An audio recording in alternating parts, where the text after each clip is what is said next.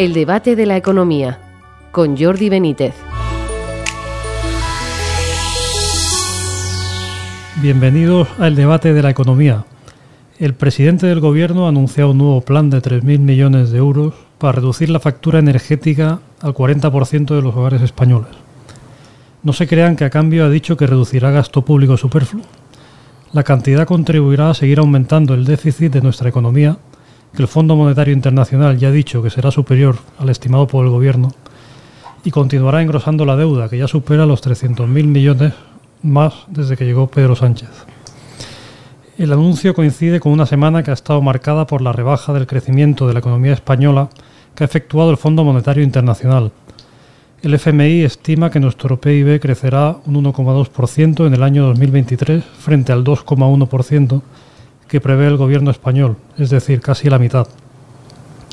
Es una más de las instituciones que han vendado la plana a nuestro gobierno. Antes lo hicieron el Banco de España, que dijo que creceríamos un 1,4% en 2023, siete décimas menos de lo que espera el gobierno, y BBVA, Research, que aún baja más, al 1%, 1,1 puntos menos que lo previsto por el Ejecutivo de Sánchez. si aciertan en sus previsiones, nuestros ingresos serán menores y si no bajan los gastos, que es lo más probable, nos endeudaremos aún más de lo que estamos.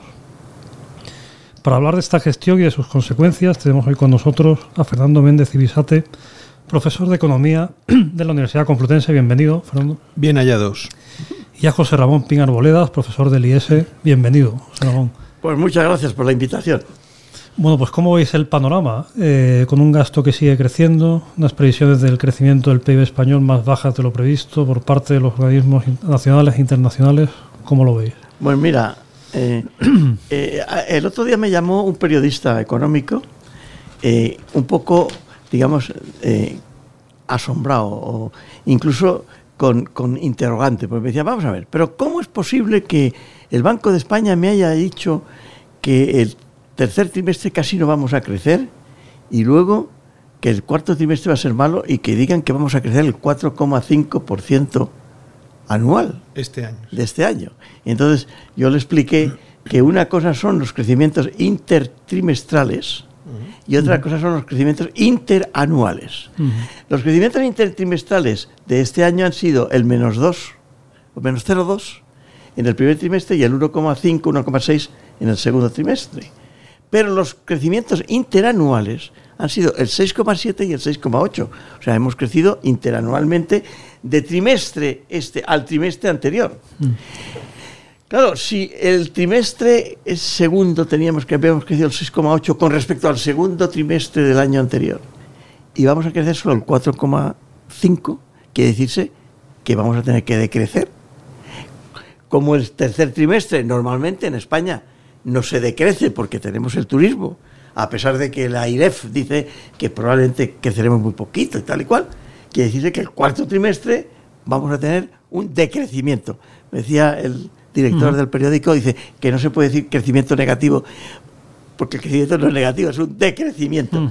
Si además los dos trimestres del año 2020 y del 2021 ya hemos tenido un 0,2 negativo de crecimiento del PIB intertrimestral, que dice que el primer trimestre del 2023 también será negativo. Cuando hay dos trimestres con crecimientos intertrimestrales negativos se llama, Fernando, recesión. si, además si además tenemos inflación, porque la inflación no va a decrecer, recesión con inflación se llama estanflación. O sea que a corto plazo, por lo menos en el cuarto trimestre de este año y el primero del que viene, va a haber ¿Cómo va a seguir? Pues no lo sé lo que dirá Fernando, pero yo creo que hasta primavera o por ahí del año que viene la cosa va a estar dura. El problema es que electoralmente en mayo hay elecciones autonómicas. ¿Qué va a pasar con los varones socialistas? Que además del tema político de haber pactado con los independentistas de Sánchez o esos temas de la memoria histórica y las eh, leyes radicales de, tipo de género y tal y cual, pues se van a ver muy mal. O sea que yo creo que van a perder. Por eso Sánchez espera alargar hasta finales de año. Lo que yo no sé es qué pasará a finales de año. Y, esto de esos tipos de crecimiento del 1% indica que va a haber decrecimientos por lo menos en tres trimestres. No lo sé, lo que piensas. Fernando. Sí, la pregunta yo creo que es, amplia y, además incierta en el sentido de que es que nos movemos en un, en un marco de mucha incertidumbre. Pero en fin, uno puede oler o intuir que las cosas no, nos van nada bien. Y, para colmo, si uno atiende a los presupuestos que se pretenden, no sé, luego, primero, en qué terminará eh, eh, siendo aprobado y segundo, qué terminará siendo ejecutado, ¿vale? Porque esta es otra, esta es, otra, de las cuestiones, ¿no? Entonces, como no, no se sabe muy bien, con los presupuestos que están presentados a día de hoy o con las premisas que están presentadas a día de hoy, yo creo que se está generando, eh, eh, digamos, contribuyen a empeorar todavía aún más la situación eh, de la economía española y a poder afrontar los problemas que, se supone nos vienen encima, contrariamente a lo que el gobierno está diciendo. ¿no? Em, subidas o caídas del, PIB. En términos anuales este año, pues yo no sé, se espera un 4 y pico por ciento y tal, pero no nos dejemos engañar, no es, no es, no es un buen dato, a pesar de también de lo que presumen los miembros de, economía del gobierno, porque es que España es de los grandes países dentro de la Unión Europea el único país que todavía no había alcanzado niveles de, tasas de crecimiento del PIB al nivel pre-pandemia. Es decir, nos queda todavía un recorrido que es lo que está aprovechando, digamos, eh, los datos, digamos, es lo que están mostrando, ¿no? Está, eh, todavía queda un recorrido. Y, y, ese recorrido que todavía nos quedaba por hacer se topa o se encuentra con una situación que a todas luces todos los organismos nos dicen que va a empeorar aún más de lo que está. Quiero mm. decir, no es, que, no es que el panorama actual esté todavía muy bien, pero es verdad que de momento pues, eh, hemos ido sobrellevándolo y nos queda ver una parte que puede ser lo peor. Por tanto, en ese sentido, lo peor, esta es otra. Dirán muchos también, bueno, la inflación acabará en torno al, 9%, no sé si será el 8,8, como dicen mm. a unos. Eh, me da igual, en torno al 9%. Hombre, pues lo hemos bajado respecto del 10 y pico. Mm. Pues no, no, porque de nuevo estamos con lo, con lo mismo. Estás comparando la inflación a lo largo de todo el 2022, que ya empezaba a repuntar, en torno a septiembre, octubre del 2021 y tú estabas viendo eh, ese problema. Entonces eh, hay que actuar y demás. Eh, quiero decir, el panorama no es nada bueno. Y, unos, y unos presupuestos que se dedican a gastar y a, más gasto frente a las dos premisas que tiene este gobierno y muchos gobiernos socialdemócratas o incluso más a la izquierda, que son más gasto es mejor y el y esto es dicho por el presidente, el dinero está mejor en las manos de las autoridades que no de los bolsillos de la gente, estas dos premisas son plenamente falsas. Más gasto no es mejor casi nunca, casi nunca. Porque claro, siempre te cuentan lo de que, hombre, los gastos son para las residencias, para los hospitales, para la mm. educación. Sí, sí, sí, todo lo que usted quiera. Mm. Primero, eh, ¿qué gestión se hace de todo eso y qué resultados obtenemos? Segundo, también más dinero público da más opciones al derroche, a, llevar dineros eh, interesadamente al nepotismo, a la compra de votos, a, tener un, exceso de gente mm, eh, ocupada en el sector público que muchas veces no responden productivamente a lo que, a, lo que ganan y al supuesto, etcétera, etcétera. Es decir, em, más gasto no es, no es necesariamente mejor, casi siempre es peor. Y uno, uno hay que pensar en una cosa. Históricamente, pero estoy hablando desde el siglo XII, XIII, ¿vale? 1200 eh, y pico y tal, eh, con, Juan II de Inglaterra. Eh, históricamente, toda la tendencia de límites del gasto del soberano, del poderoso, del, del poder, tiene que ver con una reducción de su acción tiránica. Es decir, cuanto más gasto y más capacidad tienen los estados de, dinero del contribuyente, en nuestro caso, más capacidad de tiranía y de, y de hacer cosas que no los podemos poner límites van a tener también. Por eso más gasto no es lo mejor y desde luego el dinero está mucho mejor en los bolsillos de quien lo produce, no de quien no no, no yo no digo de la gente ni de las familias, digo de quién lo produce. Fíjate que lo que decía Fernando a mí me parece eh, el tema de la ejecución es muy curioso, porque si miramos los datos de ejecución de agosto de este año, que son los que hay, son los últimos que hay, eh, te resulta que en el capítulo 1, sueldos y salarios, se ha ejecutado el 49, casi el 50%.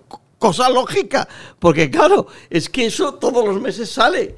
Los salarios de los funcionarios salen todos los meses, o sea, no puedes, y de los empleados públicos. Pero si miras la ejecución en inversiones reales, solo se ha ejecutado el 10%. Lo cual significa que a lo mejor también es verdad, estos, estos eh, presupuestos... Son botes de humo. Son botes de humo, no significan nada. Con el inconveniente Mm. de que, por ejemplo, otro tema, ya no son gastos de inversiones reales, que las inversiones reales además son las que mueven la economía por parte del Estado. El gasto, por ejemplo, en el ingreso mínimo vital no ha llegado ni al 40% de aquellos a los que estaba previsto. O sea, tampoco. O sea, digamos, es una administración que, esta socialista, que es capaz de ejecutar lo que es de rutina, o sea, los salarios, que es lógico, pero que todo lo que sea de innovación administrativa o de inversión real, pues se queda corta. ¿Por qué? Entre otras cosas porque yo si fuera funcionario también me las tendría con mucho cuidado a la hora de firmar cualquier cosa, porque ahora sabemos que firmas cualquier cosa y puedes, salvo que seas eh, del Partido Socialista o eh, el INI te haya dado el dinero a una eh, a una compañía que se llamaba, me parece que era eh, Air Nostrum, ¿no? Y, que, y que yo creo que no sé por qué no se está investigando eso, que le han dado 50 millones de euros y parece que Air Europa, sí. es eh, no en Europa, no. Una compañía que, que tenía un solo avión que iba a Caracas y volvía. A Plus Ultra, Plus Ultra. A Plus Ultra, perdón. a Plus Ultra. Y de- claro, resulta que dice, bueno, ¿y cómo le han dado? Por? Y esa fue la primera vez. O sea, a partir de entonces yo creo que ya el, el comité del INI ha empezado a dar poquito. ¿Por qué? Porque claro, el escándalo fue mayúsculo. Y, la- y los, y los que firman, que son funcionarios, dicen, a ver si me van a meter en la cárcel por prevaricación. Que- Muy brevemente, porque si no se nos va el tiempo, pero uno de los temas que parece más se está hablando es la, la cuestión de las pensiones. En fin, de la, se, se va a subir, en Bueno, principio ahí, dicen... yo, ahí yo soy partidario. a mí que me la suban el 8,5%. Pero se está diciendo, por, por- por ajustar un poco el debate, hay un grupo de gente que empieza a decir si subir, bueno, el Partido Solamente Popular... las más bajas, etcétera, Eso es. etcétera, para, Bueno, pero yo he pagado. Ah, también. para, para- eso es, el problema es que, que la yo he pagado. también- o sea, eso Claro. puede. la gente no le, no le puedes limitar sus derechos Esto es. porque tú tengas un sistema de financiación que es una patraña y es un engaño. Entonces, eso que lo arreglen de otra manera.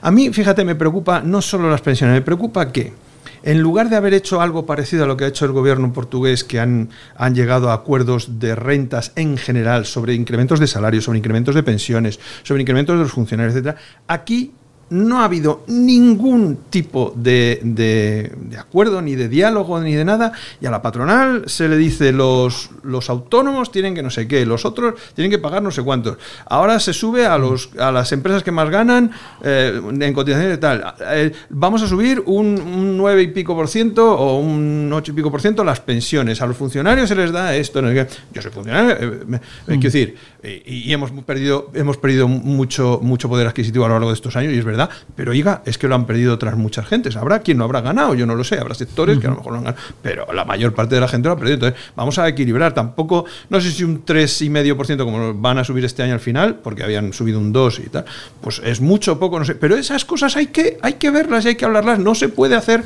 a golpe Bueno, de martillo, ¿no? Y de decir, eh, este, este aspecto, este aspecto eh, eh, de- de- del Estado que, te lo impone todo, ¿no? También los impuestos, pero otras cosas que no son los impuestos. Bueno, por, por ejemplo, el caso de la subida a funcionarios. Yo, que no soy funcionario, ¿eh?